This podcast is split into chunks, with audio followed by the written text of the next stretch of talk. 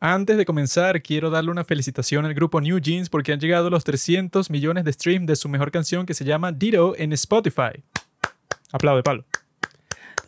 Aplaude, aplaude. Aplaude.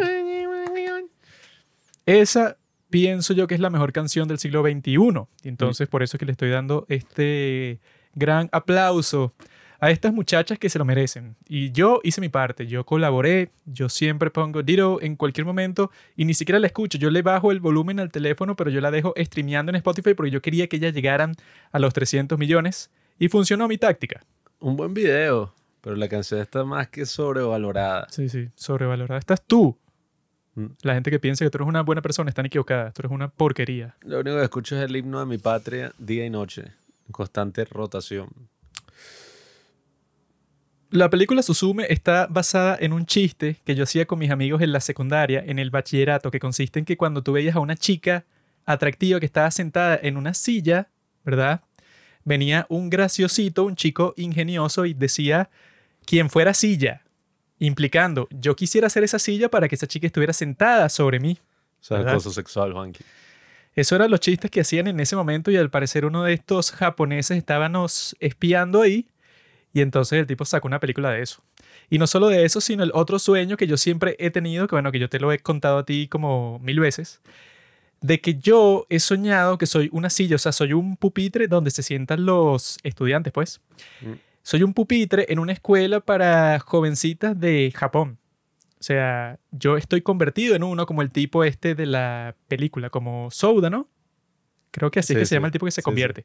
Bueno, a mí me ha pasado eso en mis sueños. Yo estoy convertido en un pupitre en una de estas escuelas para señoritas de Japón.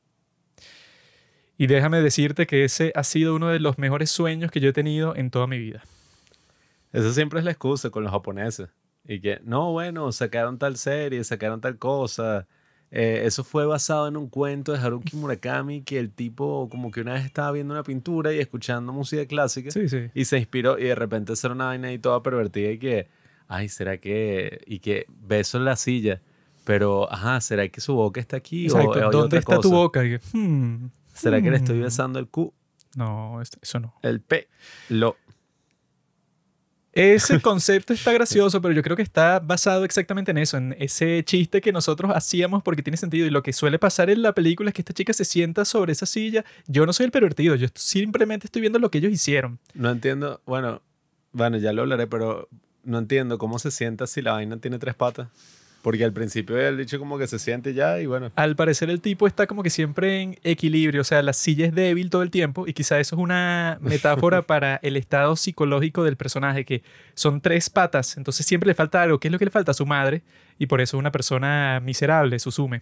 Ah, yo creí que como era un tipo, pues, o sea, el que se convirtió en silla. Sí, lo que decir. Era una metáfora para el transexualismo. Ah, no, yo pensé que ibas a decir como era un hombre, claro, tiene tres... Eh, ah, tiene tres patas. Eso creí que era lo que ibas a decir. No, pero... yo no tengo una pata. Quería celebrar, empezar este podcast con una gran celebración, porque finalmente el cine otaku, el cine anime, llegó a las salas de cine de mi país. Eh, últimamente han estrenado algunas películas así que, ajá, y que Dragon Ball, no sé qué vaina la película, puras vainas ahí raras que no he ido a ver.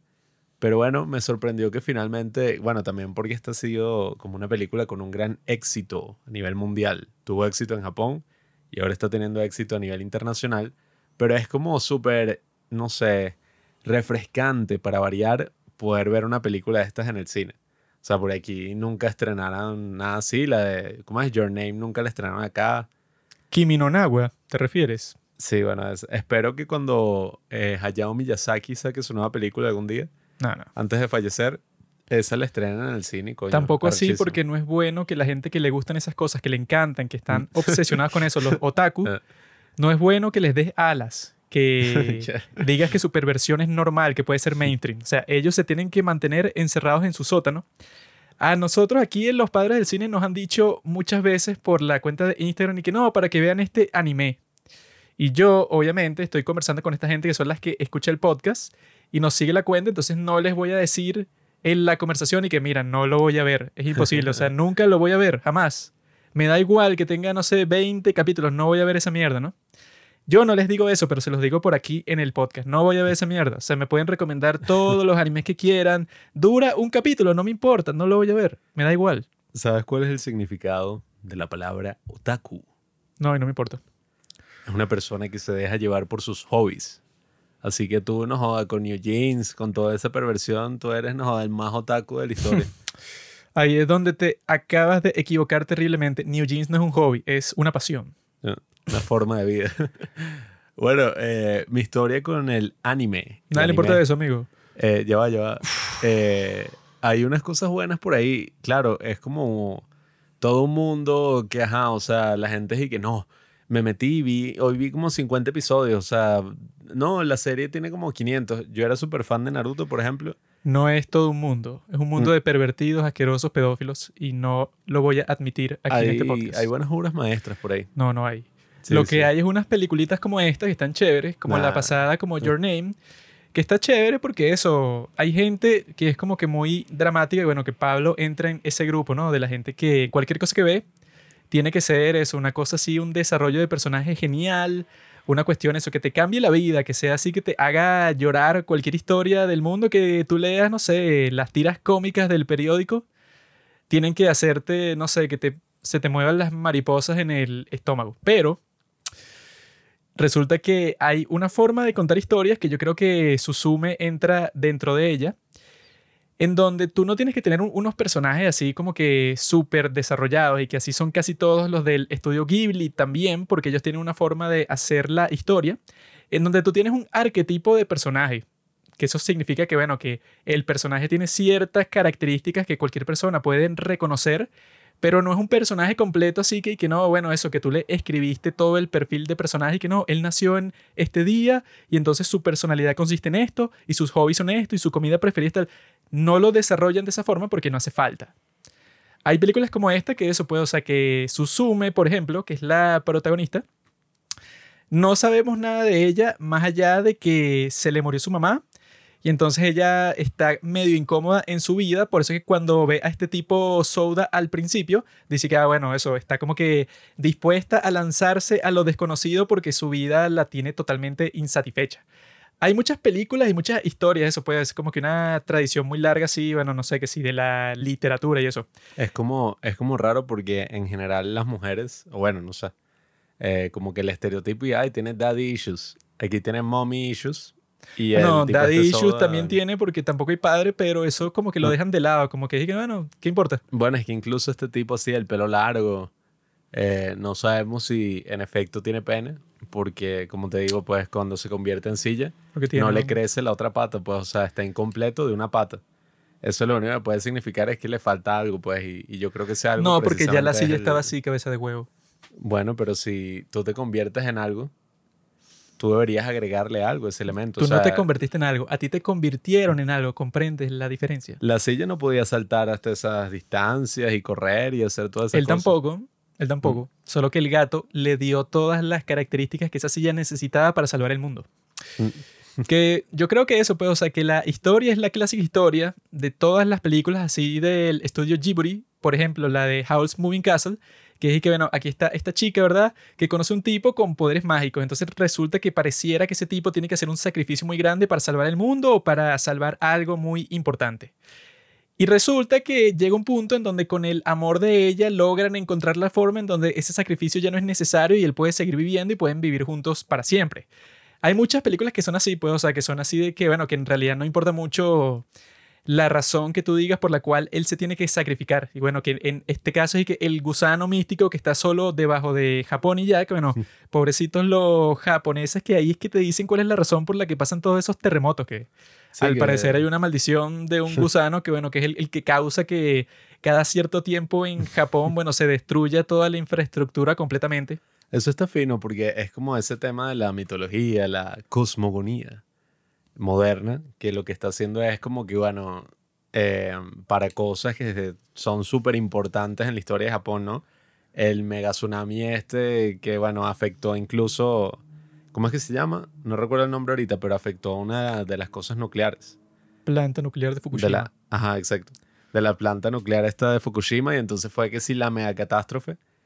vemos como ya todas esas cosas que ocurren van afectando como que eso, pues, o sea, el imaginario Bueno, colectivo, podríamos decir. dicen que la razón por la que existe el anime, el hentai y todas estas cuestiones pervertidas es porque las dos bombas que le lanzó los Estados Unidos en la Segunda Guerra Mundial a Japón, como esas, bueno, emiten una cantidad increíble de radiación, entonces eso causó que las mentes que se estaban desarrollando en ese momento se pervirtieran hasta ese punto. Entonces hay gente que dice, las dos bombas no fueron suficientes, hacía falta otra más.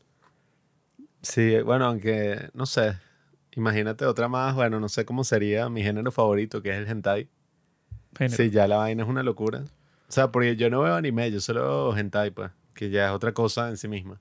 Por eso es que nosotros no pasamos mucho tiempo con esto de Japón, sino en Corea, porque en Corea nadie na- lanzó ninguna bomba nuclear. Entonces todo como que más pacífico, más normal. Estados Unidos bombardeó Corea, no jodas, la península. Pero no con bombas nucleares, con bombas normales. Y entonces eso lo que hace es que quema a las personas, mata a las personas que están ahí, pero no afecta el desarrollo de las próximas generaciones, como sí pasó en Japón, que bueno, podemos ver que tiene muchos problemas el día de hoy.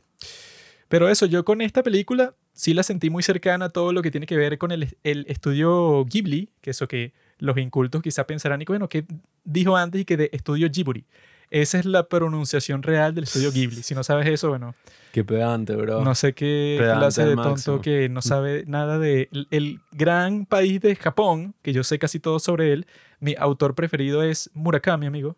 Bueno, es que Estudio Ghibli creó como ciertos, no diré clichés, ¿no? Pero como que ciertas cosas que le hacen homenaje a todas estas películas. El tema de la comida, Una copia. que aquí... Todas las películas así que ves que Ah. son de anime de Japón, todas son una copia Dale. de Ghibli.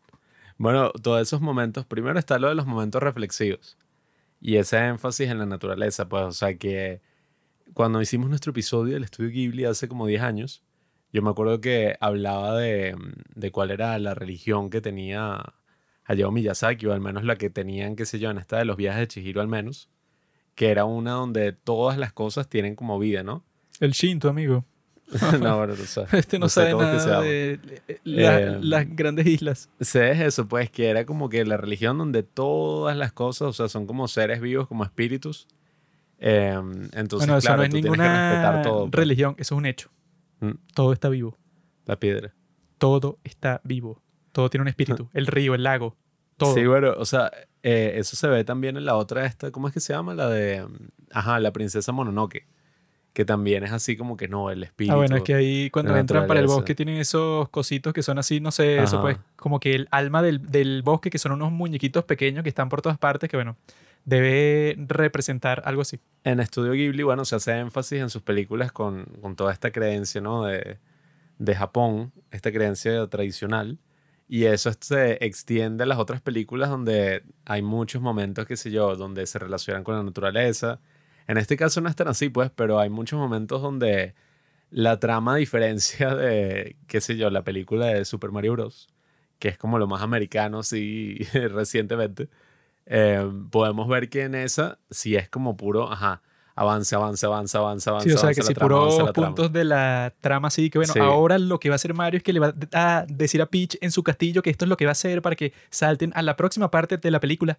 Sí, pero yo todavía valoro que al menos estas películas tienen esos momentos donde la trama como que para y hay un chiste estúpido o un momento de reflexión o, Bueno, o lo que sea. tiene un montón de chistes estúpidos, pero esos son los chistes que a mí me gustan, pues. O sea, que Sí. son y que mira al gatito maldito este, que es el que comenzó todo este problema, pues Es está influencer. paseando todo tranquilo por todas partes y la gente le toma fotos y que, ay, qué lindo, cuando en realidad el gato es un demonio mágico ahí que es el, el responsable por todas las cosas que nos están pasando. Sí, a mí me encantaron todas esas cosas, o sea, todo eso de la comedia. No es que, ay, no es una comedia inteligente, o sea, todo eso le da muchísima, eh, como muchísimo carácter al mundo de la película, pues, porque ya desde el principio, ok, es como realista, pero ya cuando tú ves que el gato es que es influencer y todo el mundo y que el gato y la silla que se mueve y todo eso, entras como en un mundo donde, bueno, hay como, eh, es posible que pasen todas estas cosas, ¿no? O sea, A mí cuando están mostrando toda esa cosa del gusano que sale del portal y entonces se- está poniendo por encima de la ciudad y va a caer y lo va a destruir todo, a mí se me pareció eso como cuando lo que te muestran en lo de la princesa Mononoke, que es y que, bueno, que hay como que un parásito que se le mete a los Ajá. animales y hacen que se pongan como que en una furia incontrolable y es así como que un veneno que se les mete a todos. A mí se me pareció eso bastante porque era así que eso, pues, o sea, que se veía como que una fuerza, una masa asquerosa, toda rara, roja ahí, que era incontrolable y que se estaba metiendo en todas partes. Sí. Parecía Sobre algo así. todo cuando la tipa se está agarrando. Es muy parecido. Y, y O sea, que es una copia, pues un plagio. no, bueno. eh, ¿Cómo es? Y que los buenos artistas eh, homenajean, no sé. Los grandes artistas roban. Y en este caso yo creo que también está ese... Esto es un- como un easter egg, ¿no? Pero eso de que en las escenas de comida siempre en las películas así, la comida es como súper suculenta y hacen un show así con esos planos. Eso también lo hicieron en la de Turning Red. Y todas las películas que son así como de esa tradición De chinos. eh, asiática. Es que los chinos siempre comen cosas raras, entonces tú cuando las dibujas, no es como cuando dibujas una hamburguesa que no hay mucho que poner, pues el Mm. pan, la carne, otro pan y ya. Sino que los chinos tienen que si un escarabajo metido en un grillo y, y lo, y, y lo fríen y lo meten en, en un cerdo y el cerdo, no sé, sigue vivo y te lo comes mientras está vivo, una cosa así. Bueno, Entonces es sí. mucho más divertido dibujarlo. Incluso en Instagram siempre, bueno, antes me aparecían un pocotón de videos que era como recopilaciones de todas estas tomas así de comida en distintos anime, películas así de Japón. Y te dio hambre. Sí, eh, son muy suculentos. eh, me gustaría algún día incluir alguna escena así de comida en lo que haga. ¿Y por qué no hay pero- ninguna escena de sexo en la película? Eso es lo que yo me estaba preguntando. Bueno, eso es lo, lo interesante, como que hay una historia de amor, sin duda alguna, pero como la historia de amor es entre una estudiante, no, no sé si tiene 18, no sé. Eso no es relevante, y, Pablo. Y un universitario, la cosa nunca es como que, ajá, o sea, la historia de amor, pues nunca es y que, ay, se besa. O sea, bueno, la tipa no sé qué le besó porque no sabemos si la silla en verdad tenía el pene donde No la es que no es una historia de amor, Pablo. Eh. Es que es un amor más inocente porque es el Mm. primer amor de ella, ¿comprendes? Nada, pero eso fue gracioso incluso, bueno, al final, ¿no? Eh, cuando ya estamos viendo los créditos y toda esta broma que se ve como que, ay, ¿qué pasó después de que se acaba la película? Fue como que, no, bueno, el bicho volvió a Tokio, pues. Y la tipa que estaba dispuesta a dar, que la tipa era como una simp. Eh, porque, bueno, el tipo... una sin mujer, que sí existen. El tipo se veía más como femenino, ¿no? No, no Eh, se veía femenino. Con el pelo largo y la broma y la falta de miembro. Eh, yo creo que eso también, ¿ves? Ella, él se parecía a su madre. Por eso es que ella What? lo deseaba tanto. Tenía mommy issues. Tú lo que necesitas son unas 594 horas de terapia con Sigmund Freud, compadre.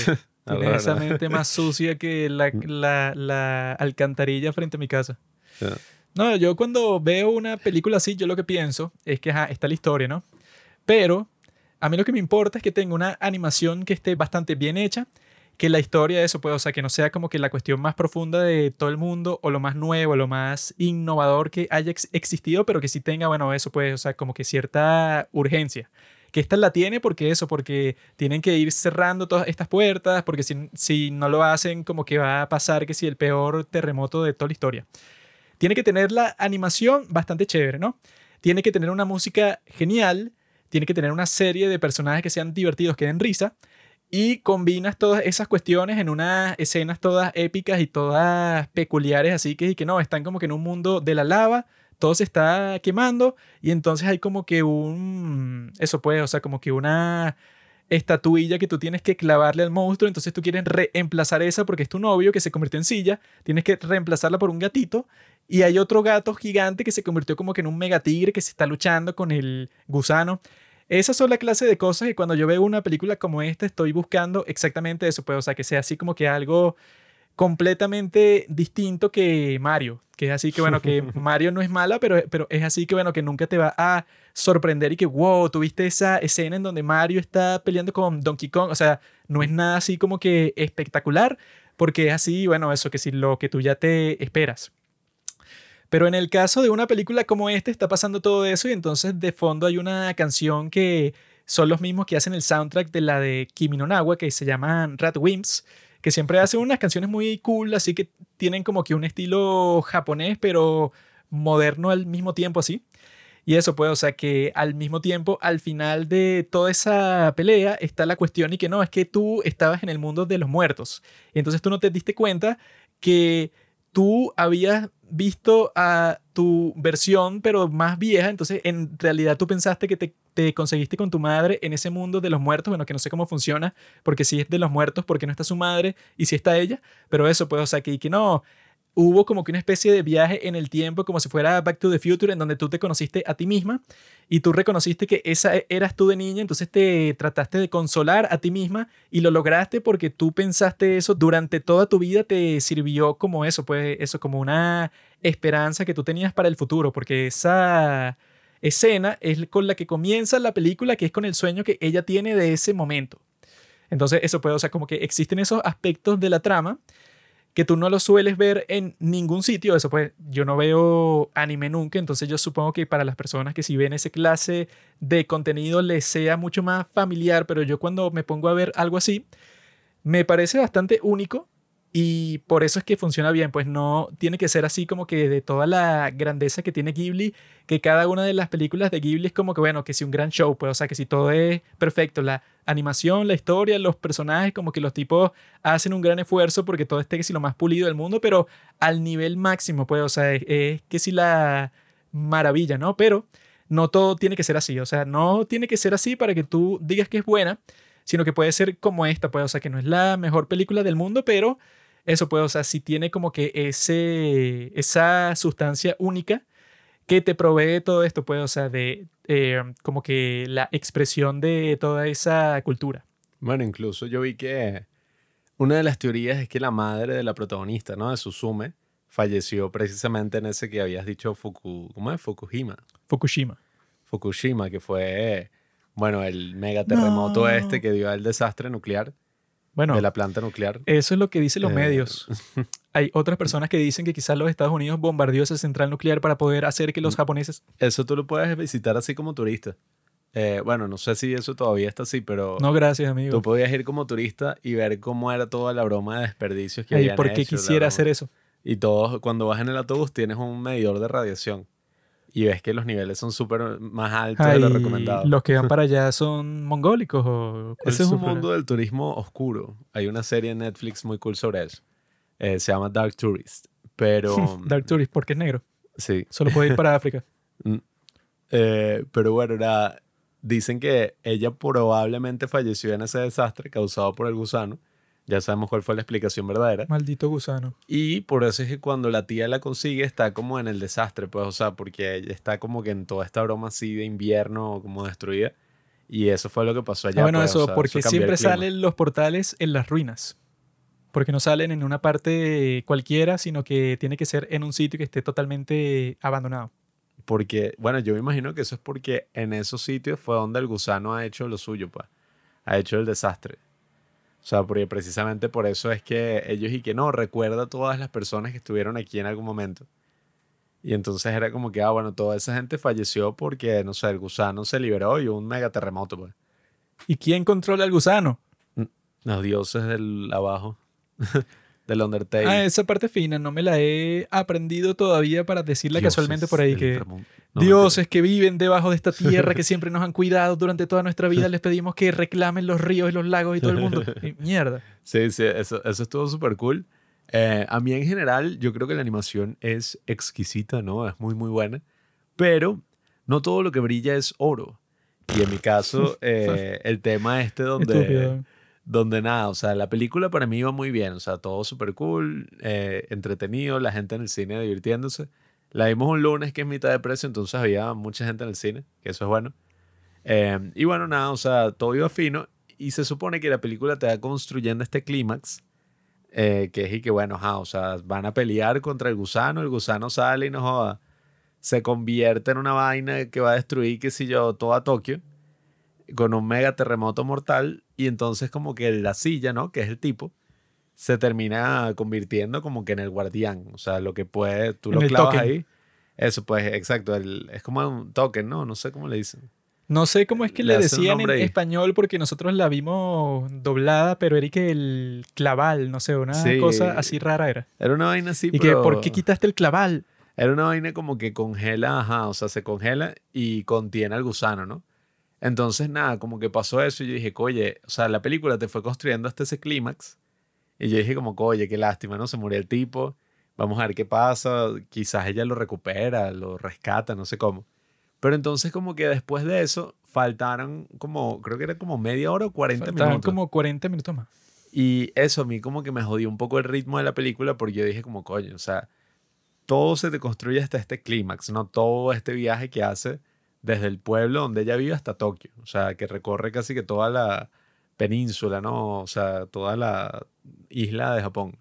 Y entonces nada, como que después de ese mega clímax es y que no, ahora ella va a volver porque ella quiere dar su vida, o sea, ella quiere arriesgar todo para salvar a este tipo eh, ardiente que conoció hace 20 minutos. Y yo lo que te expliqué a ti es que siempre tienen que haber dos clímaxes. Pero como Nah. tú eres un machista que piensa que solo tiene que haber uno, solo te importa tu satisfacción, pero a mí me importa la de la hembra también. Nada. ¿Crees que hay algún argumento para el que no tenga una respuesta? A mí me pareció que eso como que, oye, quizás si lo otro hubiera durado 20 minutos, no 40 minutos, eh, más entendible, pues, o, o no sé, o sea, ya cuando estaban al final, que estaban peleando de nuevo con el gusano, yo y que bueno, ya, yo vi una pelea épica Bueno, es contra el ya, qué fastidio. raro es cuando es y que no, bueno, es el viaje, pero que te lleva el amigo de Soda. Sí. Y él tiene su carro ahí, eso pues que es convertible. Y entonces vamos a mostrarte todo el viaje, cuando en realidad como lo han hecho antes, bueno, si tú quieres mostrar la transición de un sitio a otro, muestras un montaje como de 5 segundos y ya estás en el otro sitio. O sea, no tienes que mostrar como por 20 minutos todo el viaje, pero hasta el más mínimo detalle, que si las, las canciones que están poniendo en el auto y todo. Esa parte sí se ralentiza un poco, pero yo creo que tiene sentido dentro de la historia porque como era eso sí y que no, bueno, ahora tienes que ver cómo es que lo vas a sacar a él de ese estado que él se sacrificó y entonces ella va a visitar a un tipo que no sé si es su tío o su padre o, o Ah, quién es. Creo que era el abuelo, que es, porque claro, ellos y que no, esta eh, tradición, ¿cómo es que los llamaban? Los cerradores, algo así. Sí, Que eran los que estaban como los conteniendo que tienen siempre que esas cerrar las puertas. puertas. Los cerrajeros. Ah. Tienen al abuelo en el hospital y ella lo va a visitar y el tipo le dice que no puedes dejar que... El abuelo es un puto. Y que no puedes dejar que él se salga de ahí porque él ya se sacrificó y si tú lo sacas, entonces el gusano va a hacer una cosa. Y bueno, según lo que estaba diciendo el abuelo, tiene sentido porque si es que, bueno, si están en peligro las vidas de millones de personas, mejor no hagas eso, ¿no? Y por las cuestiones del destino, que así pasa siempre, llega el gato que, bueno, que como que se sacrificó otra vez, eso pues, o sea, que todo esto pasa porque el gato es liberado, ella quita el puntal, que creo que era así que se exacto, llamaba. el puntal. Susume quita el puntal sin saber qué era porque lo ve al lado de la puerta y le parece que es bonito y ya, pero entonces se convierte en un gato y escapa. Pero yo entiendo al gato porque, bueno, a él lo habrán dejado ahí quién sabe por cuánto tiempo para cuidar el portal, eso pues, que salga el gusano. Y el gato Entonces el, el gatito habr- habrá dicho que, bueno, ya yo me sacrifiqué lo suficiente que venga otro a, toma- a tomar mi lugar porque, bueno, sí, que chévere que yo me pase aquí todo el tiempo.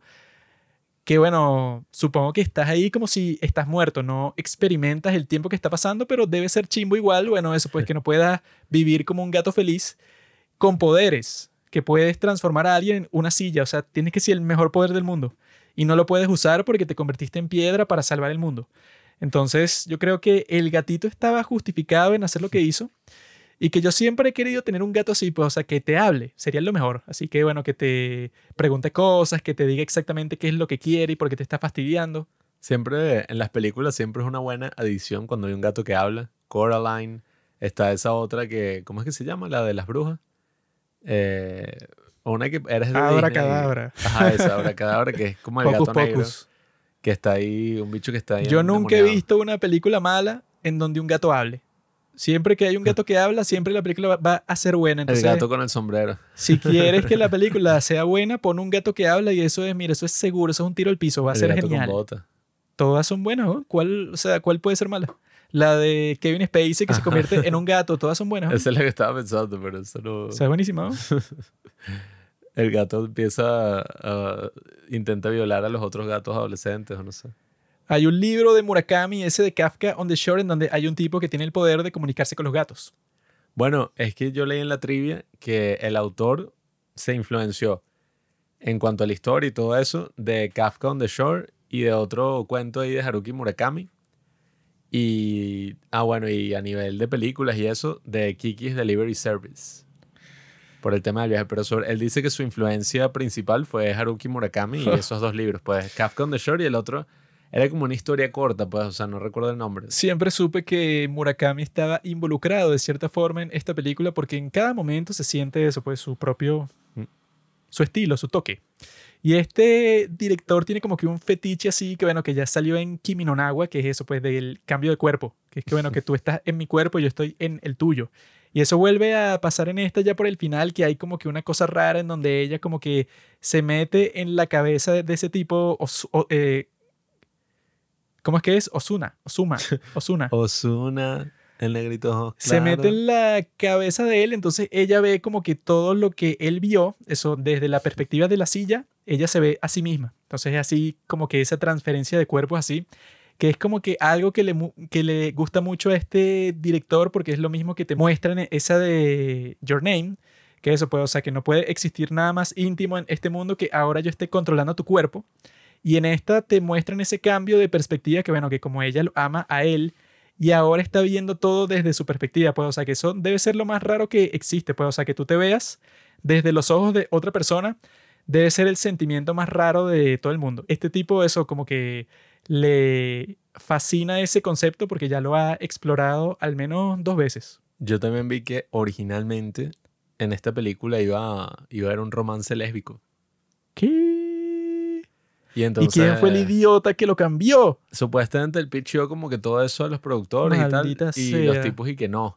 La audiencia tradicional de Japón no está preparada para una cosa ¿Quién le importa a esos idiotas? Yo estoy más preparado que nunca. Aunque eso es mentira, porque esos bichos todos deben ver hentai y La ahí, bueno, audiencia de Japón. Si Japón es la capital del porno mundial, weón.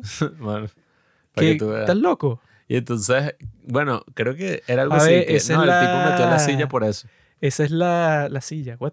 O sea, Metió la silla para que... o sea, creo que el tipo reemplazó porque ahí originalmente era como una tipa y ahí iba a haber un romance, pues. Ah, no, entonces ya no, ya no me gusta. ¿Qué película de mierda? Creo Sí, que es una vaina así. Ver. esa era la visión del director, que Suzume tuviera un romance con otra chica y se lo prohibieron, que bueno, que suena como la mejor idea de toda la historia, Mm. y se la echaron para atrás y él no luchó por eso y hizo la película de todas maneras, para mí se convertiría en la peor película de todos los tiempos. O sea, Mira, ves, aquí está. La historia corta de esa de Haruki Murakami era Super Frog Saves Tokyo. a veces no sé qué cuál, la cuál super rana era. salva Tokio, no sé. Y ajá, aquí está. No he llegado hasta esa parte de sus relatos. Makoto Shinkai quería un romance lésbico en la trama, sea, pero los productores ejecutivos consideraron que era muy riesgoso por, para la audiencia convencional japonesa. No puedo creerlo. Esa, esa fue la razón por la que la novia fue reemplazada por una silla.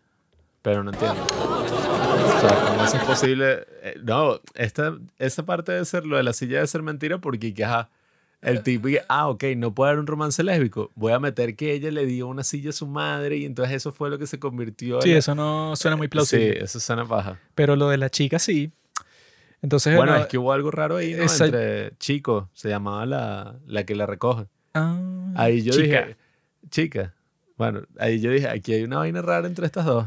Eso yo creo que entonces es la evidencia principal por la cual podemos decir que ese Makoto Shinkai es un tipo sin bolas, o sea, sin voluntad, sin fuerza, porque si tú tienes una visión y tan increíble como la que tú tienes, o sea, que Suzume tenga una relación lésbica, o sea, me parece la mejor idea de todos los tiempos, y tú vas a dejar que unos ejecutivos que no saben lo que la gente quiere, porque claramente Makoto Shinkai sí sabe, y te vas a dejar joder así de fácil. Cuando Francis Ford Coppola, cuando él quería que pusieran a Marlon Brando como el padrino, el tipo fingió que le dio un ataque cardíaco para convencer a los productores que, bueno, que esto era un requisito que no podían quitar de la producción. Eso es lo que tiene que ser, tenía que haber hecho este Claro.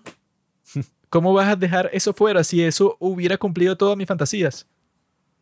Ahí es que yo comprobé, yo no soy un sádico cuando yo dije que, ah, mira, que hay algo raro entre estas dos jovencitas que están ahí compartiendo un cuarto y tal. Lo que sí hubiera sido un poco sospechoso es que, ah, mira tú, Makoto, tú quieres hacer una película sobre una chica de secundaria que tiene un romance lésbico. Creo que, o sea, ¿Qué eso puede... tienes, Juan? ¿Qué tienes? Yo lo apoyo, pero creo que no hay una razón eh, artística dentro de ese deseo, sino una razón un poco más pervertida. Y no, bueno, y hubiera sido como también... Qué o sea, rico. si el romance era así, se supone que el... ¿Cómo es que, ¿cómo es que se llama el tipo? J.K. Osho. Coño, se, se me olvidará Osum, No- Osuna. Osuna no es, pero era, no sé si es Osuma o Osu. Empieza por Osu, no sé cómo terminaba, no sé qué. Bueno, el carajo ese, el otro protagonista, se supone que entonces ese, me imagino que ese sería mujer, ¿no? En esta otra trama, pues. Entonces, bueno, que por eso quizás es que tiene el pelo largo. No, no es eso, Pablo. A las chicas les gustan los chicos con pelo largo porque los hace ver más salvajes y más rebeldes. Es andrógino. No, Pablo, no es andrógino, es un tipo simplemente guapo. Que... Dicen que los hombres japoneses, así como son lampiños, eso pues, tienen el rostro liso, entonces parecen, eso no parecen hombres para las mujeres de Asia, de Japón. Entonces ellas suelen buscar a extranjeros que digan y que, ah, mira, estos tipos, porque bueno, dicen que eso, los ¿Quién asiáticos así, eso? El ejército de los Estados son que sí del mismo tamaño que las mujeres, o sea, miden como 1,60, no les crece el pelo y tienen un cuerpito así de niño hasta que se mueren, pues, o sea, toda su vida. Entonces cuando ven un tipo así viril, moreno, alto, barbudo y guapo como yo, esas japonesas, bueno, ya sabes lo que les está pasando por dentro. Siempre, eso es como la escala de, de bichos, ¿no? O sea, de... ajá, De bichos. de, ya sabes. Eh, o sea, primero están ajá, los afroamericanos, para no ser discriminatorio. Después están los hombres blancos. Los latinos, no sé, los latinos están como en el medio entre los negros y los blancos, están como, ajá. Claro. Eh, después están los blancos y después están los Los japoneses. amarillos, los amarillos. Los asiáticos.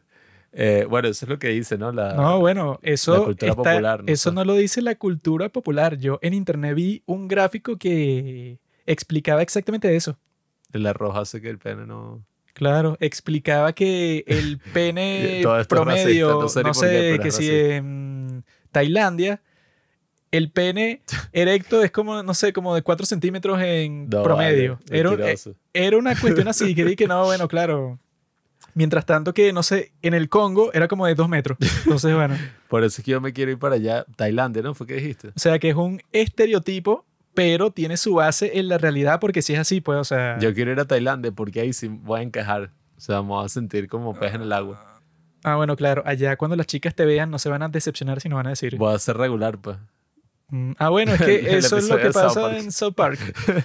que todas las personas que están molestas así, eso puede, o sea, que se caen a golpes en la calle o, o que le gritan a las personas cuando están manejando, es porque tienen el pene un poquito más pequeño del promedio, entonces sienten que tienen que compensarlo con su furia. Hay que bajar el promedio, o sea, el tamaño promedio del pene.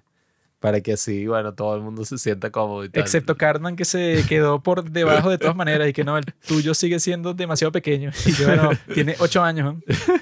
Pero Ah, yo nunca me he sentido más decepcionado. Bueno, me sentí más decepcionado cuando fue eso del COVID que cancelaron la serie que estaban haciendo sobre Hernán Cortés con Javier Bardem como Hernán Cortés. Que era como que, bueno, eso que si mi sueño hecho realidad y lo cancelaron por el COVID. Ahora, cuando me entero que este tipo canceló su sueño, que era hacer que Susume tuviera sexo con una fémina, entonces me siento como si todo mi mundo, o sea, toda mi vida fue para nada, o sea, ¿para qué estoy aquí? Solo que esa serie, esa le iba a ser Amazon Prime, ¿no? Creo. Si le iba a ser Amazon Prime, bueno, como pasó en lo del Señor de los Anillos, probablemente, no sé, o sea, el bicho y que bueno, es que sí, Javier Bardem, pero negro, ¿no? así, con maquillaje negro. Yo lo que vi Con es que iba a ser como que una serie mega épica que los tipos ya tenían todo preparado así para que fuera como que la primera vez que iban a encarnar eso de la forma más realista posible.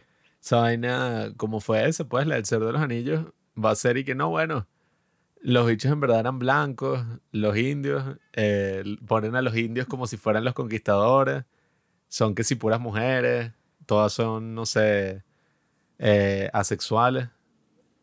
Y algunas es que eso, pues no binario, toda esa ¿Cómo es broma. que se llamaba Montezuma? Montezuma lo ponen como mujer. Montezuma en verdad era una Sería mujer fino si- lesbiana No, transexual. sería fino si Montezuma lo ponían como mujer, Hernán Cortés sigue siendo hombre y la viola. Porque así sería como que la expresión así como que más, más gráfica de lo que le hizo el imperio español a el continente ¿Cómo es que se americano. llamaba la tipa la que, la que les tradujo todo? Malinche. Yo estaba pensando en la de una noche en el museo. Malinche. Que, que no, la india, la indígena que... los mexicanos tienen los un problema con. No, esa es. Yo estaba pensando en así que Sacayagüea. los mexicanos tienen un problema con Malinche, pero yo creo que una mujer así, coño, eso, una indígena y cualquiera que sea tan inteligente para traducir como 50 idiomas al mismo tiempo, seguro era bastante candente también. Traidora. Por culpa de Malinche es que estamos como estamos en Venezuela. Y Yo en lo- el resto sí todo la izquierda y broma. Yo lo que creo es que es mejor, pues, o sea, lo que nos pasó, que, que te quedaras ahí como un indígena y que no sé qué, cuál iba a ser el otro futuro posible, pero yo creo que es mejor lo que nos pasó con el Imperio Español porque Nah. quitaron a todos esos dioses falsos y pusieron al Dios real que es Jesucristo, pues, o sea, Coño, eso sí hubiera sido súper interesante. O sea, ¿te imaginas ¿Y qué hubiera pasado si, ajá, seguían, no sé, su curso, la historia y no, ajá, no nos descubrieron, entre comillas? O sea, no llegaron los españoles. nos descubrieron como si tú fueras no, del cacique Guacaipuro y el bicho, y el apellido es que sí más español que el culo, pero y Martínez. Y que no, esos tipos que nos descubrieron son unos malditos. yo soy indígena. Ah, bueno, que eso fue lo que Entre yo puse en la cuenta de. Instagram. Yo puse un chiste sobre la Gran Colombia y salieron como tres estúpidos y que yo prefiero el imperio de Panachuquituquiliqui. Y yo que, ¿qué? Y, y entonces yo lo busco y es y que, no, es que los incas tenían un dominio de la zona que es desde Chile, no sé qué dónde, hasta Ecuador. Tenían como que un imperio ahí. Entonces, eso, hay gente que como que se refiere a eso y que vamos a recobrar eso. Y yo que, ¿qué estás hablando, maldito idiota? ¿Qué Lo que- imperio de los incas es un carajo? Lo que sí debió haber sido interesante era ver cómo era eso antes de la llegada de los españoles, ¿no? O sea, ¿Cómo era que? O sea, cómo era el imperio en sí. O sea, evidentemente uno no diga, hay fotos y cosas, pero, o sea, ¿te imaginas ver cómo era la escala así de eso antes de, de todo lo que ocurrió? Eso lo vieron. O sea, pero desde la perspectiva puramente, o sea, Eso es imposible porque los indígenas no pensaban y no sentían. Eran bestias. Entonces, porque ahora no cosa de la existía tal cosa como la perspectiva de, de los indígenas. Eso. Y eso no, o sea, no sé si eso quedó tan descrito antes de que se destruyera, pues, no sé. Claro que sí. Quedó totalmente Y hay dibujos y cosas. claro que hay dibujos. No joda, ciudad de hay oro. representaciones 3D en donde te puedes meter así con un VR. Pero bueno, vamos a dejar eso para otro día. Y La gente que está aquí por Susumi, que qué carajo. Simplemente- La escala de penes global, eh, el imperio azteca. simplemente decir que eso, que Suzume está recomendada. O sea, pero bueno, no sabía eso del lesbianismo. Y esa es la fantasía de todo hombre. Y yo vi una chica de YouTube que lo describió bastante simple. Y que, ay, ¿por qué a los hombres les gustan las lesbianas? No entiendo. Y que, ah, mira, aquí hay un chocolate. ¿Sabes qué sería mejor? Dos chocolates. Ahora soy el doble de feliz. Y bueno, esa es toda la razón. Eso, hay un dicho que es así, pues, o sea, todo el mundo ama a las lesbianas. O sea, nunca... Nadie, Ay, ha, ay, papá, soy lesbiana. Sí. nadie ha discriminado nunca a una lesbiana por nada en toda la historia. O sea, a menos que sea fea y gorda. Ahí sí, bueno, claro. Pero en ese caso no te están discriminando por lesbiana, sino por fea y gorda. ¿Comprendes? Pero nadie ha discriminado a nadie por ser lesbiana. Si Natalie Portman, por ejemplo, dijera que es lesbiana, todos y que, wow, no, sí, esto es genial, lo que tú quieras, baby. Pero cuando Ellen Tienes que Page, buscarte unos ejemplos más recientes. Cuando- amigo. Jen Ortega. cuando Ellen Page ya comenzó con su show de que era, no sé si era lesbiana, no, no sé qué coño es, todos que, ah, bueno, a nadie le importa porque tú eres así, como que, bueno, Ellen Page no eres una mujer ignorante. muy atractiva. Ellen. Page era heterosexual, pero no para el género en el que estaba asignada a nacer. O sea, ella ya sabía que le gustaban las mujeres porque era hombre. El problema es que no, o sea, no lo sabía todavía. Esa yo no la veo tan tan, o sea, yo la veo ahí, pero la gente está como que no, esa tipa si me, no sé, si me echara un vistazo me derrito, o sea, tampoco así. Sí, Joaquín, sí. Pero, no te hay- la des de único y especial. pero bueno, yo lo que espero es que el tipo le crezcan unas bolas para Susume 2 y ponga una chica, bueno, que tenga sexo con Susume y yo en ese momento voy a ser feliz. Empieza a tener sexo y está así pixelado la... Obviamente. ¿no? Pero a ti no te importa mucho lo pixelado, tú lo ves por la atmósfera, la vibra. Mierda.